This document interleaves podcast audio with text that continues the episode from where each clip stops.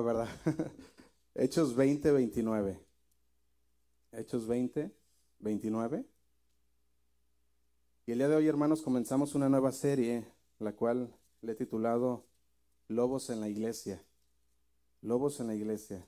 Y hoy estaré dando una, un tipo de introducción a esta serie. Hechos 20, 29. Dice así. Dice, porque yo sé que después de mi partida entrará en medio de vosotros, ¿qué dice?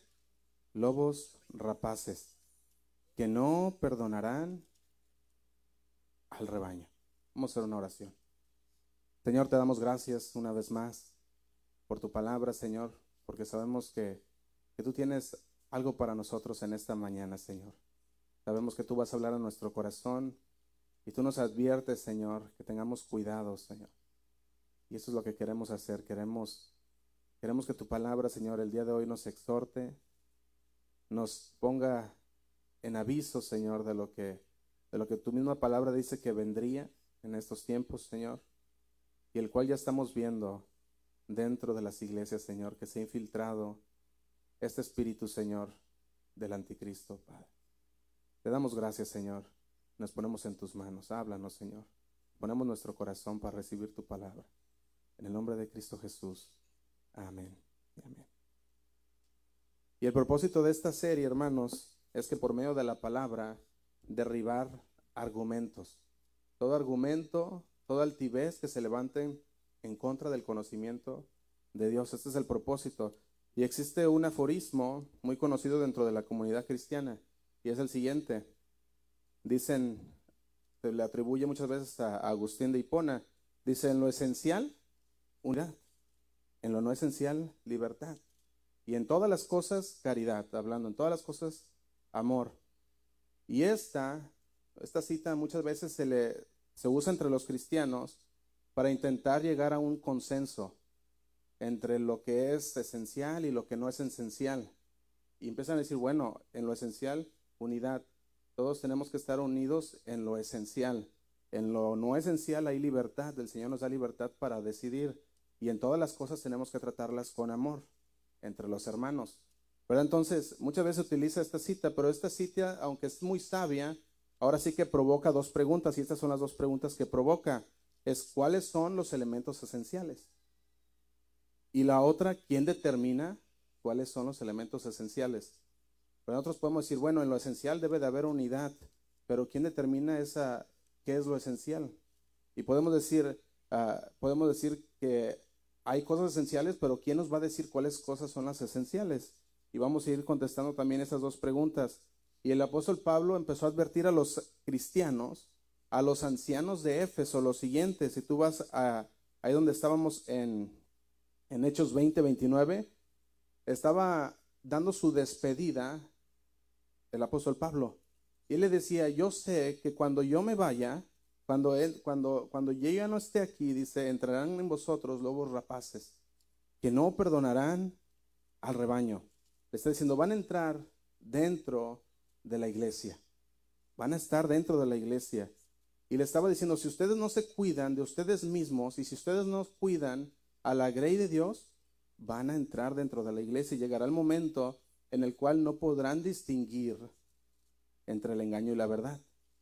Hoy en día, mis hermanos, hay muchos creyentes que han descuidado la lectura de la palabra de Dios. La han descuidado completamente, muchos ya ni la abren. ¿Y eso qué pasa? Eso está creando que, que podamos ser engañados fácilmente. Eso es lo que está provocando. Ahora, cuando no colaboramos lo que se está hablando, lo que está predicando con la palabra de Dios, vamos a ser engañados muy fácil. Y por eso, y eso es lo que estamos viendo el día de hoy. Personas que al no abrir la Biblia, al no estudiar la Biblia, al no leerla, entonces llegan los lobos y son engañados fácilmente. No sé si recuerdan los creyentes de Perea. ¿Qué decía cuando, cuando el apóstol Pablo llegó ah, con los creyentes en Perea? Dice ellos que ellos escudriñaban las cosas que se predicaban. Ellos abrían con las escrituras y estaban checando que lo que se estaba hablando era cierto. Recuerdan, el jueves pasado estamos hablando del Evangelio de Juan y cuando Jesús empezaba a hablarle a, la gente, dice que se le, acumulaba la gente y el Señor les hablaba Y, ellos, ellos estaban atónitos porque el Señor hablaba doctrina. Y la doctrina que era era certera. Y, y a los fariseos no tener con qué acusarle de la doctrina, porque ellos no podían decir que la doctrina de Jesús era falsa, ellos empezaban a buscar otras áreas en las que pudieran atacar a Jesús y empezaron a atacar sus, ahora sí que, sus estudios, ¿verdad? Le decían, ¿este de dónde sabe tanto si ni siquiera ha estudiado? Y el Señor les decía, mi doctrina es de Dios. Y decía, si no fuera de Dios, ustedes lo sabrían porque son estudiosos de la palabra. Los fariseos lo eran, los escribas lo eran. Abrían las palabras y la estudiaban la ley. El Señor decía, ¿qué de lo que yo estoy diciendo no va con la doctrina? Ellos no podían sacar nada. Así que si los mismos fariseos conocían las escrituras, pero había un problema en el corazón, no querían aceptar a Jesús como su Señor y Salvador. Los de Berea eran muy diferentes. Hechos 17, 11, se los leo. Dice así. Dice, inmediatamente los hermanos enviaron de noche a Pablo y a Silas hasta Berea. Hechos 11, 17. Dice, y ellos habiendo llegado, entraron en la sinagoga de los judíos. Y dice el 11, y estos eran más nobles que los que estaban en Tesalónica, pues recibieron la palabra con toda solicitud. Y dice, escudriñando cada día las escrituras para ver si estas cosas eran así. Y hoy, hermanos, ya no se hace esto. Se ha dejado esto a un lado en las iglesias. Ya no se corrobora lo que se está hablando. Ya las personas no van a sus casas y siguen leyendo la palabra de Dios para ver si lo que se dijo fue verdad. Ya toman las palabras de los predicadores, de los pastores como palabra fiel cuando podemos fallar, cuando podemos errar y la palabra no erra. Por eso la necesidad de escudriñar las escrituras. Ahora, el día de hoy los cristianos, si el servicio estuvo bonito, no importa, ahora sí, si la alabanza estuvo bien, no importa cómo estuvo el mensaje. Nos vamos diciendo qué tremendo día tuvimos en la iglesia. Cuando la palabra estuvo completamente errada o completamente fuera de lugar, o a lo mejor antibíblica, pero como nos sentimos bien, les decimos, pues todo estuvo bien. Y eso, y eso es lo que está pasando. No les importa si lo que se dijo no fue bíblico. Ahora, claro, si, si se van a un extremo, muchas veces ahí sí pegamos el grito en el cielo, ¿verdad? Y decimos, ah, lo que dijo estuvo mal, pero porque ya vimos algo muy obvio. Pero cuando no es algo muy obvio y de repente empiezan a entrar las doctrinas falsas dentro de la iglesia, ¿cómo vamos nosotros a distinguirlas por medio de la palabra de Dios? Y eso es lo que queremos hacer con esta serie, hermanos. Queremos que empezar a derribar argumentos que se empiezan a levantar en contra del conocimiento de Dios. Porque hoy las iglesias han puesto conocimientos o han puesto como doctrinas esenciales mandamientos de hombres. Y cuando hacen esto, eh, se empiezan a crear las sectas. Y después de las, empiezan las sectas, empieza la religiosidad y es muy fácil caer en una secta cuando la palabra no se está estudiando. Porque de repente entran movimientos dentro de la iglesia. cuando recuerdan como el G12? Que empezó a llegar dentro de la iglesia y se escabulló bien de repente dentro de la iglesia y de repente este, este sistema de crecimiento empezó a, a pegar en las iglesias porque prometía crecimiento dentro de las iglesias. En cambio era algo de hombres. Nosotros no queremos caer en esto, hermanos. ¿Cómo lo vamos a hacer? ¿Cómo, no vamos, cómo vamos a lograr entender, cómo vamos a lograr a, discernir entre el bien y el mal? Y es por la palabra de Dios, escudriñando las escrituras. Y yo he visto esto, hermanos, ah, al pasar de los años que hemos estado aquí en esta congregación. Estábamos contando el otro día ah, que llevamos siete años en, este lugar específicamente y, veíamos, hemos visto gente venir y gente irse, ¿verdad? Y, muchos sabemos que es una ciudad que ha estado muy llena de, de, religiosidad, muy llena de cristianos no convertidos, que piensan que son cristianos porque van a la iglesia el domingo, que piensan que son cristianos porque crecieron en un hogar cristiano. Y nadie les ha dicho, lo que se necesita en realidad, lo que cuesta servir a Cristo, lo que cuesta seguir a Cristo. Y viven pensando que son cristianos. Y eso lo he estado viendo muchísimo en esa ciudad de Fresno, que nos tocó estar aquí. Hacen un sobreénfasis dentro de las iglesias en doctrinas no fundamentales. Y, se alejan de las doctrinas esenciales. Se alejan de ellas completamente. Y ahí es donde empieza el error. Mateo 15, te invito a que lo abra, Mateo 15, versículo 1. Jesús tuvo ese problema con los religiosos fariseos. Mateo 15, versículo 1.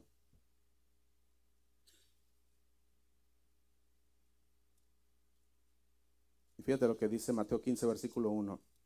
Esa discusión que tuvo el Señor Jesús era con los escribas fariseos. Ellos empezaron a ver que los discípulos comían sin lavarse las manos. Y fíjate lo que le dice en el versículo 1. Dice, entonces se acercaron a Jesús ciertos escribas y fariseos de Jerusalén, diciendo, ¿por qué tus discípulos quebrantan la tradición de los ancianos? Fíjate cómo le preguntan, ¿por qué tus discípulos quebrantan la tradición de los ancianos? Dice, ¿por qué no se lavan las manos cuando comen pan? Y dice el 3, respondiendo, él les dijo, ¿por qué también vosotros quebrantáis el mandamiento de Dios por vuestra tradición? Fíjate la respuesta de Jesús. Ellos decían, tus discípulos quebrantan la tradición de los ancianos. Pero la respuesta de Jesús fue, bueno, tú dices que mis discípulos quebrantan la tradición de los ancianos, pero ¿qué hay de ti que quebrantas el mandamiento de Dios? Déjame le explico un poco este versículo para poderlo apreciar un poco mejor. Para los fariseos, el concepto de limpiar, de, de lo limpio, de lo impuro, se remonta hasta el Antiguo Testamento. Si tú vas a números 19, lo puedes leer acerca de, la purificación, todo lo que habla de lo inmundo. Ahí lo puedes encontrar en números 19, lo puedes leer después, si tú gustas. Entonces, ahí, hablaba cómo las personas ah, eh, se hacían inmundas por tocar un cadáver, se hacían inmundas por haber estado en la tienda donde hubo un cadáver, y empieza a nombrar cómo deberían de purificarse. Entonces, había algo que el Señor había puesto ahí que era el lavamiento. El Señor lo había dictado. El Señor lo había dicho que lo tenían que hacer. Pero ¿qué había pasado? Los judíos le habían añadido a la ley de Dios. Y ahora decían, ya no solamente si tocas un cadáver, ahora es antes de comer tienes que lavar las manos, pero no como señal de, de salud, sino que ya era un mandamiento de hombre que tenías que hacerlo o no podías adorar al Señor o no podías servir a Dios. Y tenías que lavarte las manos y hasta los, los codos y los brazos por haber tocado. Y si ibas a la tienda o al mercado, tenías que bañarte completamente para ser purificado. Esa era la tradición de los judíos. Ellos insistían, por ejemplo, que un judío, antes de comer, tenía que meter todas las manos al agua, completamente los brazos, para poderse purificar. Si no era el baño, si, si hubieran estado en la tienda. Y Mateo 15:3, Jesús le responde, ¿Por qué también vosotros quebrantáis el, quebrantáis el mandamiento de Dios por vuestra tradición? El Señor Jesús recordaba a aquellos críticos de Jesús que mientras ellos juzgaban a sus discípulos por, el pasar, por pasar por alto la tradición de los hombres, ellos estaban quebrantando la ley de Dios. La ley mandaba a los hombres honrar a los padres, ¿sí o no? ¿Y qué estaban haciendo ellos? Ellos decían, no, no, no, si, si, si tu padre necesita ayuda, Tú dile todo lo que todo lo que yo tengo se lo entregué al Señor y no tengo con qué ayudarte y así deshonraban a los padres. De hecho, ahí mismo en el versículo nos lo, lo dice también. Cuando sus padres necesitaban ayuda, ellos, ahora sí que por todos, ¿verdad? Y decían, no, pues, ¿cómo le voy a ayudar a mis papás financieramente? Y decían, mejor le... De... Ellos tenían una frase que se había hecho una cita para ellos, para desligarse de lo que el Señor había dicho de honrar a sus padres. Y decían, no, no, no, todo se lo entregó al Señor, por lo tanto no tengo nada más. Y fíjate lo que dice el versículo 4. Porque Dios mandó diciendo, honra a tu padre y a tu madre, y el que maldiga al padre y a la madre, muera irremisiblemente. Y dice el 5, pero vosotros decís, cualquiera que diga a su padre a su madre, es mi ofrenda a Dios todo lo que, todo aquello con que pudiera ayudarte, Dice, ya no ha de honrar a su padre o a su madre. Y dice, Así habéis invalidado el mandamiento de Dios por vuestra tradición. O sea, Jesús no se quedó solamente diciéndoles, tú eres el que invalidas, tú eres el que quebrantas la ley de Dios, sino que fue hasta el punto de decirles cómo era que lo estaban haciendo. Y era en la deshonra a los padres. Según ellos, al recitar esta fórmula se desligaban de cualquier ayuda que tenían que darle a los padres. Siguiendo esta tradición que ellos habían hecho, invalidaban, por tanto, la palabra de Dios. Eso es lo que estaban haciendo. Y Jesús le dice, versículo 9, dice, pues en vano me honran, enseñando como doctrinas mandamientos de hombres. Y dice el 10, y llamando hacia la multitud, ¿qué les dijo? Oíd y entended. Y eso el Señor nos dice ahora, hermanos, oíd y entended.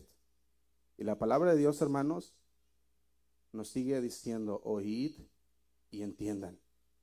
Escuchen la palabra y entiendan. Abran sus oídos, abran sus corazones para poder, para poder escuchar a la palabra de Dios, pero para que podamos discernir la palabra de Dios. No solo escucharla, sino discernir qué es el, cuál es el lugar, ah, para qué, para dónde nos quiere llevar el Señor en su palabra. ¿Qué, ahora sí que qué ¿Qué es lo que el Señor quiere quebrar en nuestras vidas? Porque muchas veces llegamos y traemos ah, en nuestras vidas tantas cosas del pasado, tantos argumentos con los que venimos a la iglesia que hemos construido nosotros mismos. Y la palabra de Dios quiere venir y empezar a quebrar esos argumentos. Todo argumento, toda altivez que se levanta en contra de la palabra de Dios. Fíjate, dice el versículo 10, oíd y entended y dice el 11, no lo que entra en la boca contamina al hombre. ¿Qué dice? Más lo que sale de la boca, esto contamina al hombre. ¿Qué es lo que contamina? Lo que sale de la boca. ¿Qué es lo que está diciendo aquí? Que viene del corazón. Lo que sale de la boca viene de dónde? Viene del corazón.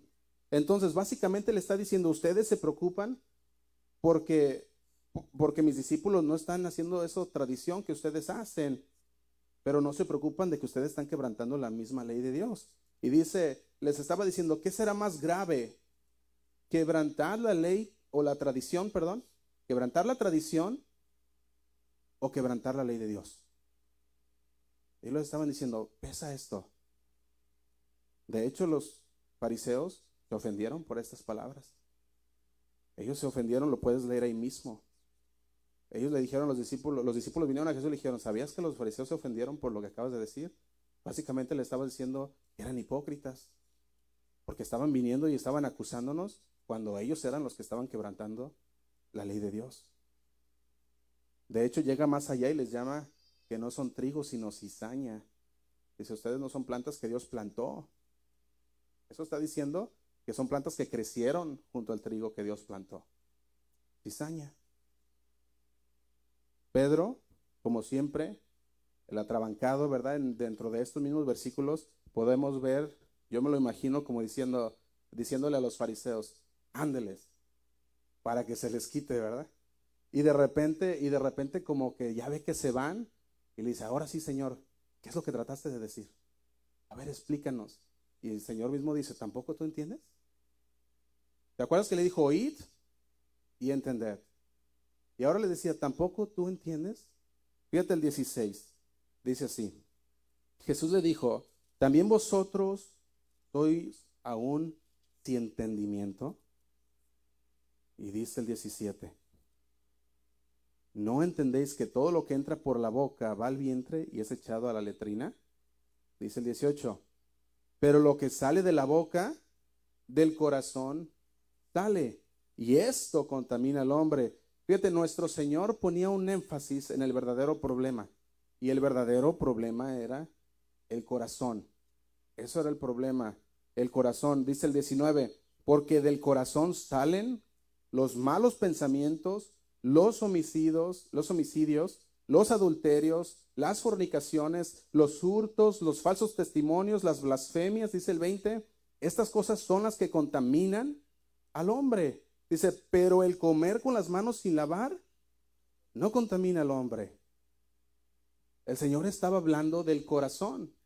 El jueves yo les decía, hermanos, que, que cuando Jesús hablaba, sus palabras tenían peso y tenían mucho más significado de lo que muchas veces nosotros pensamos. De hecho, hay muchas cosas que, que el Señor dijo que los mismos estudiosos no han logrado a, decir con exactitud lo que significaba.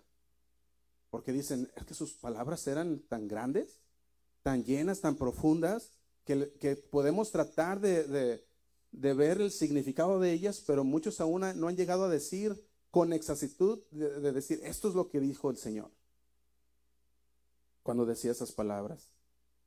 Podemos ver que el Señor le decía, no, no, yo estoy hablando del corazón. Por ejemplo, en el dar. Fíjate, en 2 de Corintios 9, 7 dice, cada uno de como propuso, ¿qué dice?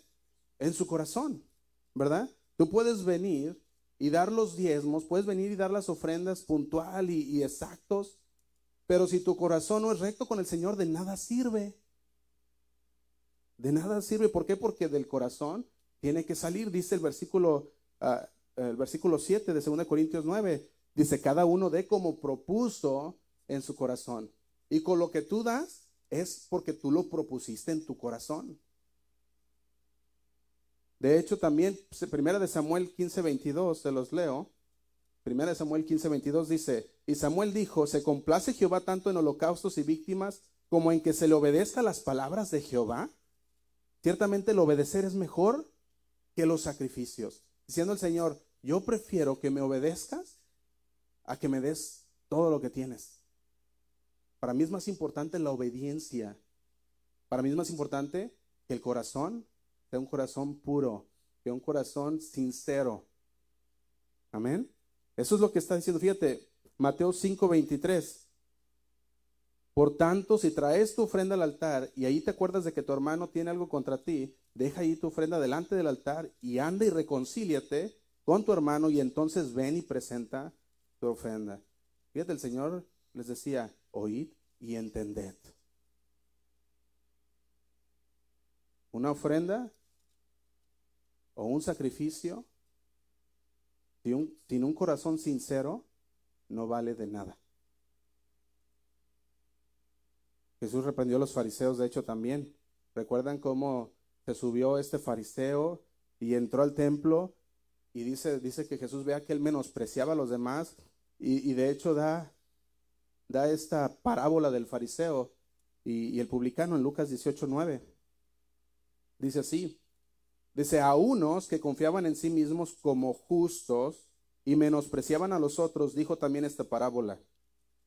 Dos hombres subieron al templo a orar.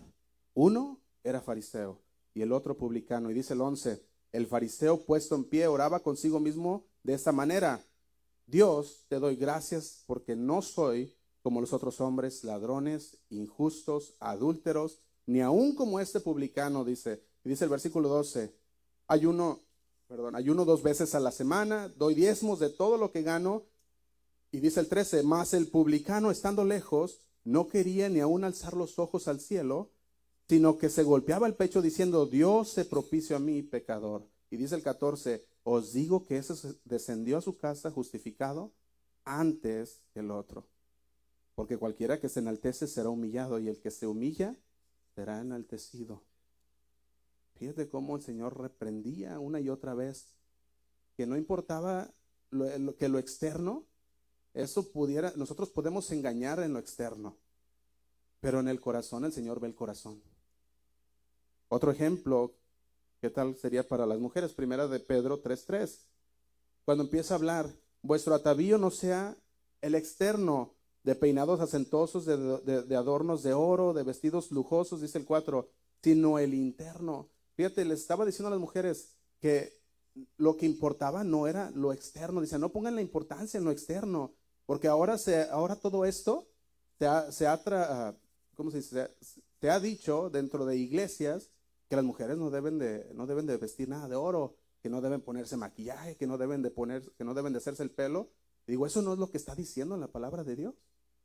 La palabra de Dios está diciendo que ese no sea todo, que ese no sea lo que, lo que ellos estén, lo que estén buscando. fíjate lo que estaba diciéndole, no le estaba diciendo que estaban prohibidas estas cosas, sino que se refería al corazón. Dice la nueva traducción viviente, se los leo, primera de Pedro 3, 3. Dice, no se interesen tanto por la belleza externa. Los peinados extravagantes, las joyas costosas o la ropa elegante. En cambio, vístanse con la belleza interior. Diciendo, lo que cuenta es el corazón. No estaba, no, estaba, no estaba diciéndole a las, a las mujeres que no tenían que, que no tenían que arreglarse. Eso no estaba, eso no estaba diciendo. Y hoy eso se enseña en las iglesias y lo ponen como una doctrina esencial y forzan a las mujeres a no ponerse aretes, a no ponerse, a no, a no, a no ponerse maquillaje. Y dicen, no, es que no puede ser porque no agradas a Dios.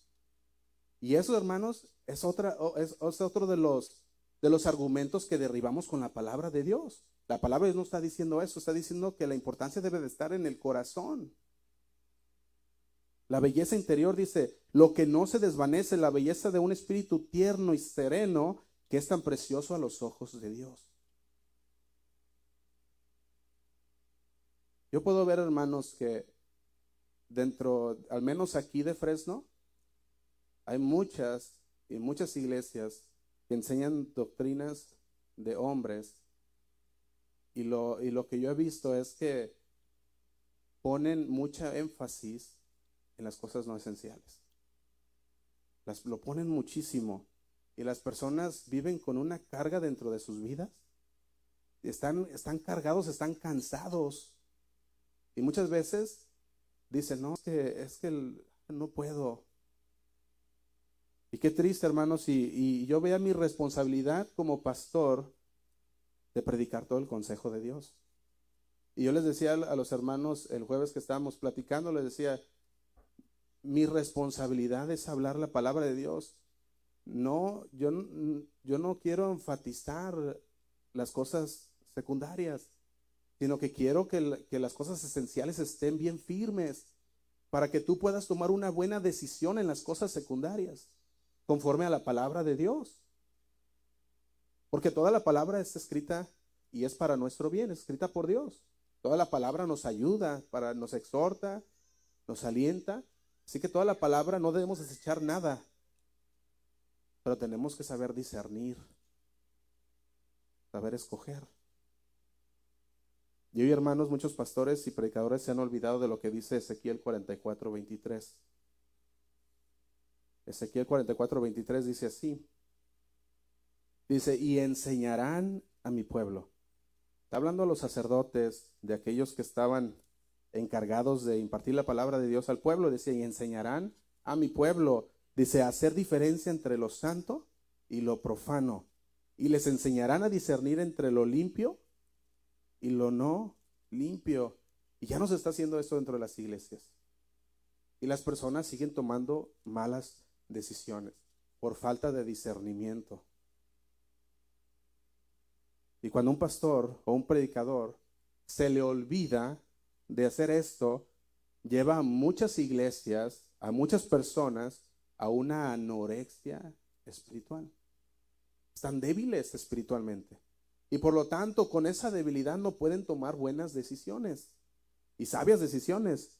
Fíjate, pueden tener un tremendo sentir, pueden tener ah, todo lo que tú quieras, pero si el predicador se olvida de esto que el Señor hablaba en Ezequiel 22, 43, entonces la debilidad va a ser lo que va a llevar a las personas a ser expuestas a los lobos, a los falsos maestros y falsos ministros que predican un falso evangelio. La pregunta es, que muchas veces le puedes hacer a, algún cristiano, le dices, ¿qué es ser cristiano para ti? Muchas veces no te pueden responder la pregunta, ¿qué es ser cristiano? Muchas veces tú le dices, ¿cuáles son tus convicciones? Y no te pueden responder cuáles son sus convicciones. Y puede verse la anorexia espiritual dentro de las personas que han estado en la iglesia por muchísimos años, pero sus convicciones están por todos lados. No las pueden distinguir Ahora sí que podemos decir su teología es pobre, su teología está muy chafa. No, han, no se han puesto a escudriñar las escrituras para que su teología esté firme. Su conocimiento de Dios es lo que estamos hablando de teología. Para que esté firme. Y ahí es donde los lobos hacen su fiesta. Porque no hay conocimiento. Y las iglesias se siguen hundiendo. Y los lobos se siguen comiendo a las ovejas. Por eso esta serie, hermanos, que estamos comenzando hoy, tiene el propósito de derribar argumentos que poco a poco se han infiltrado dentro de la iglesia. Pero también evidenciar a los falsos maestros, falsos profetas y falsas doctrinas. Y tenemos que nosotros saber cómo, cómo distinguirlos. Y nuestro Señor Jesús nos daba la advertencia, si vas a Mateo 10, 10 16, Mateo 10, 16,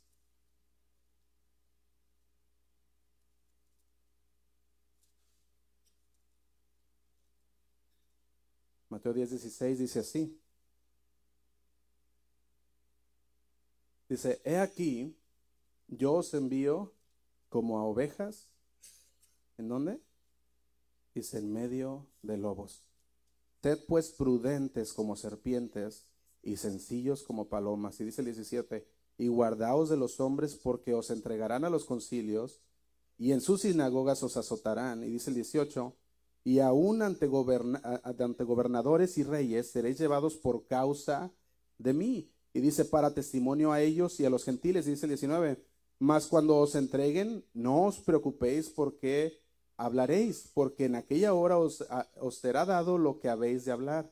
Y dice el 20, porque no sois vosotros los que habláis, sino el Espíritu de vuestro Padre que habla en vosotros. Y dice el 21, el hermano entregará a la muerte al hermano y el padre al hijo, y los hijos se levantarán contra los padres y los harán morir. Y dice, y seréis aborrecidos de todos por causa de mi nombre, mas el que persevere hasta el fin, este será salvo.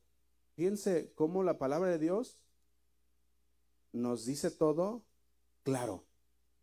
Y la palabra de Dios nos advierte y sobre advertencia, dijimos, no hay engaño, ¿verdad? Sobre aviso, no hay engaño. Y el Señor nos advierte. Yo veía cómo el, el Señor es, tan honesto para decirnos a nosotros lo que vendría al pueblo de Dios, lo que vendría a sus discípulos.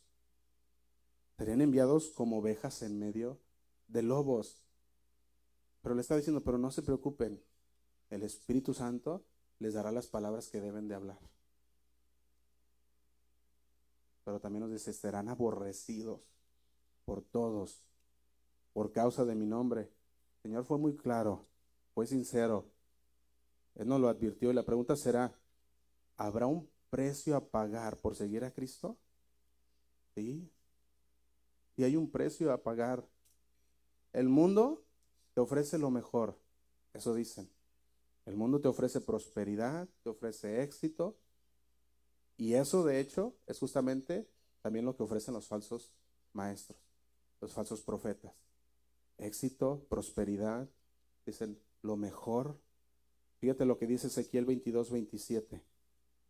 Ezequiel 22, 27 dice así. Se lo va a leer en la nueva traducción viviente. Dice, tus líderes son como lobos que despadazan a sus víctimas. Dice, en realidad destruyen vidas a cambio de dinero. Y dice el 28, y tus profetas los encubren dando falsas visiones y predicaciones mentirosas y predicciones, perdón, mentirosas. Dicen, mi mensaje proviene del Señor soberano, cuando en realidad el Señor no les ha dicho ni una sola palabra. Fíjate cómo el Señor hablaba de los falsos, de los falsos profetas. Que no, no, no. Son lobos que despadazan a sus víctimas. Les decía, en realidad, lo que les interesa solamente es el dinero. Y dice, y los profetas encubren, encubren dando falsas visiones y predicciones mentirosas. Dice, mi mensaje proviene del Señor soberano, pero dice, yo no les he hablado nada. ¿No les suena como lo que está pasando el día de hoy en las iglesias? En muchas iglesias.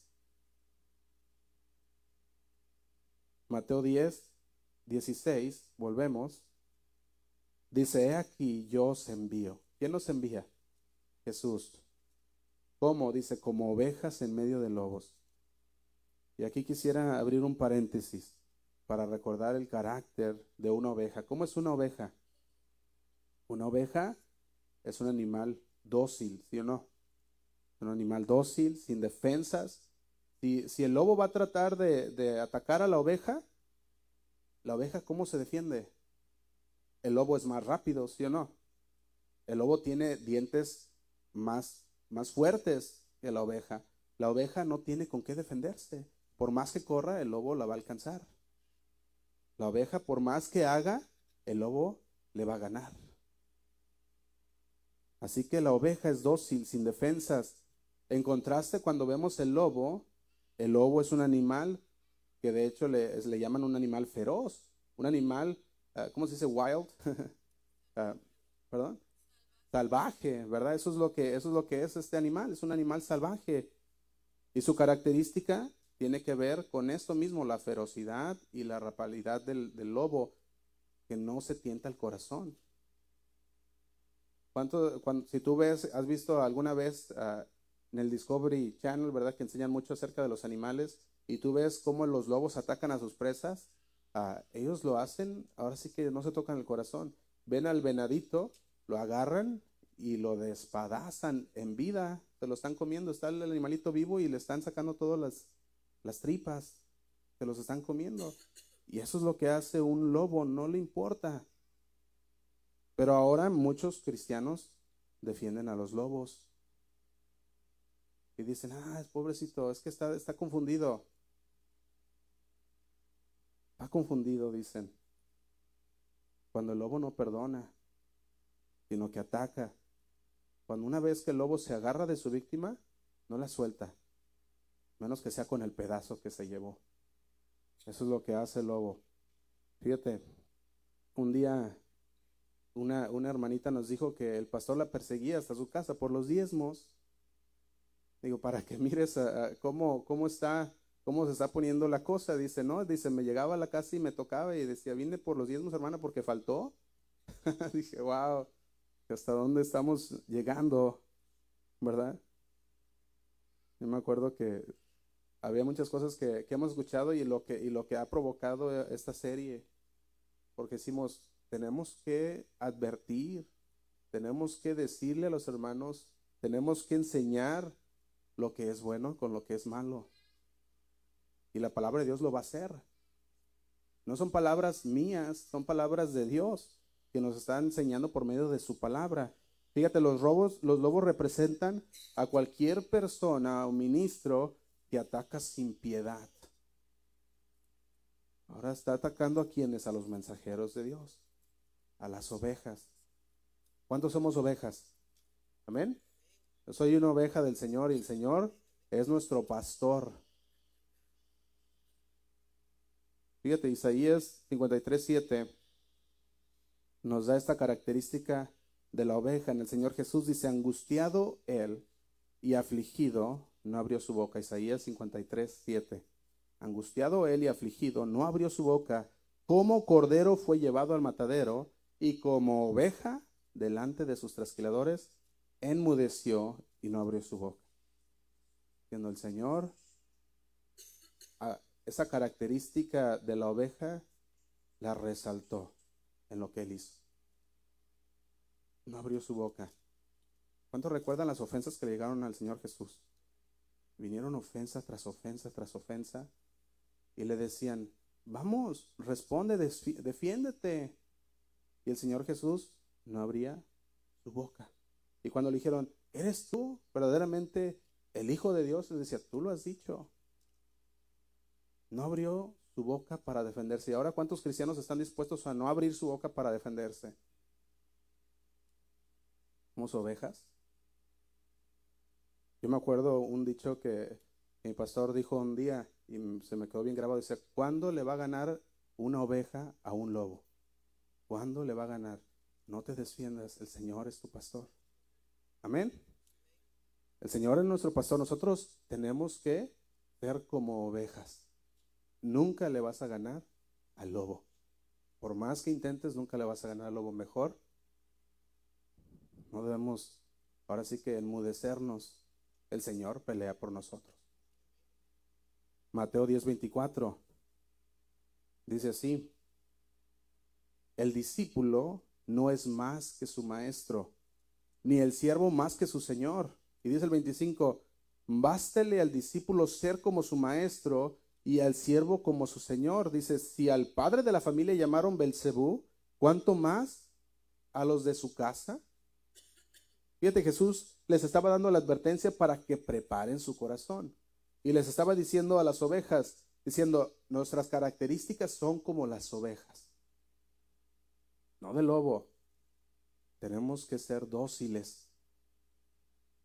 Cuando el lobo viene, ahora sí, tenemos que, tenemos que percibirlo, tenemos que ver que es un lobo para no caer en su trampa. Juan 10, 11,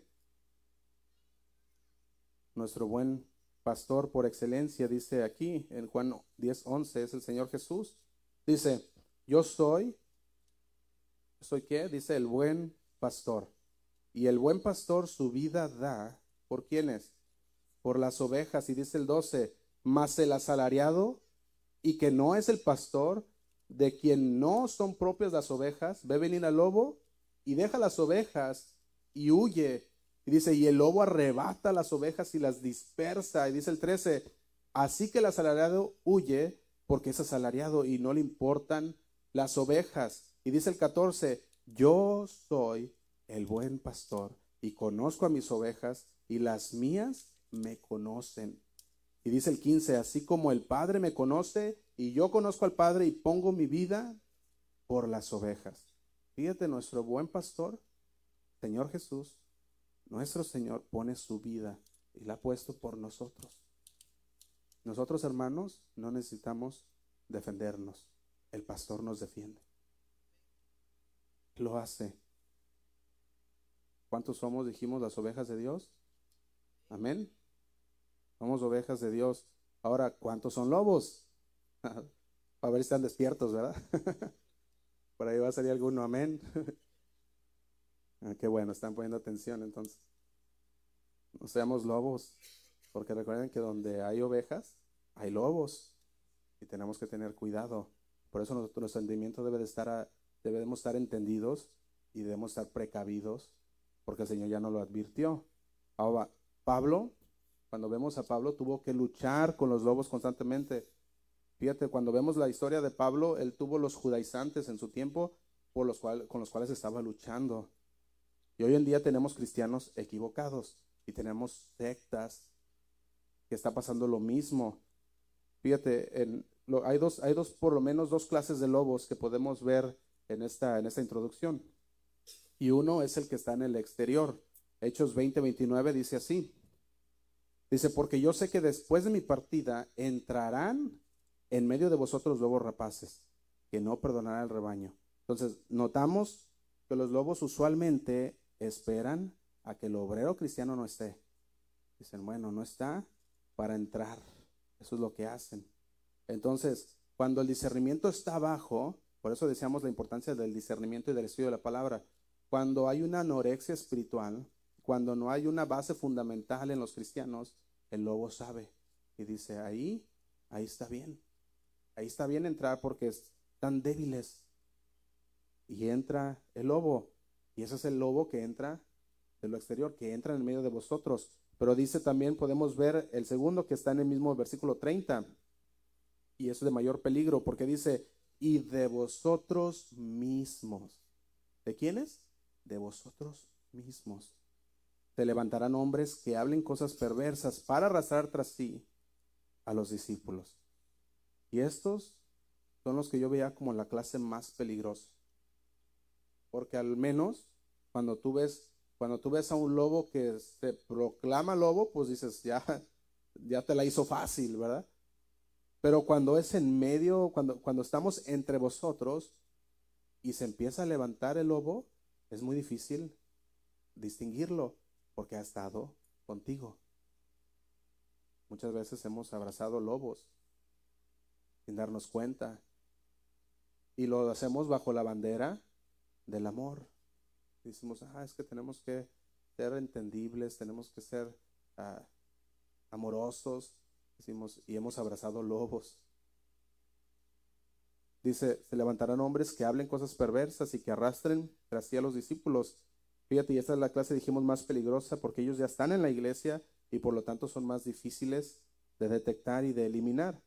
Pero la mayoría de las veces estos lobos son creyentes con orgullo, con un orgullo, una ambición en sus corazones. Santiago 3.14 lo pueden leer después, al 16. Santiago 3.14 al 16 nos llama de estos hombres que son orgullosos, que tienen una ambición, que están insatisfechos por alguna razón. Y de repente se empiezan a convertir en lobos. Y podemos ver algo bien interesante en los lobos que se levantan dentro de la iglesia, dentro de nosotros. Cuando se empiezan a levantar los lobos, los lobos inicialmente, como Santiago lo nombra, son personas que están orgullosas, que tienen un orgullo, ¿verdad? Pero que sus corazones tienen una ambición.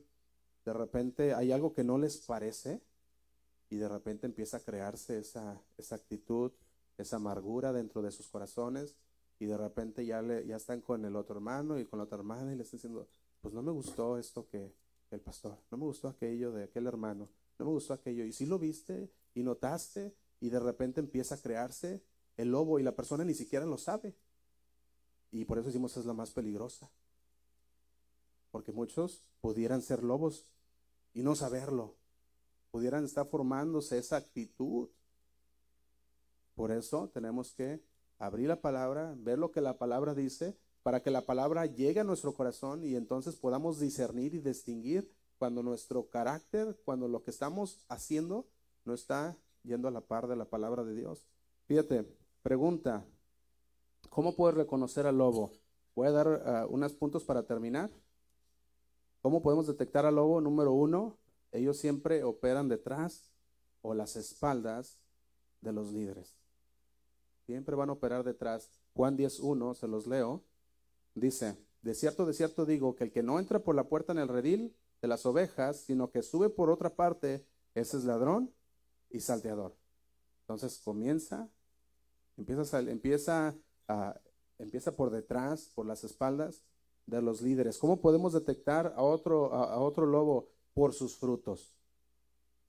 Mateo 7:15, guardaos de los falsos profetas, que vienen a vosotros con vestidos de qué?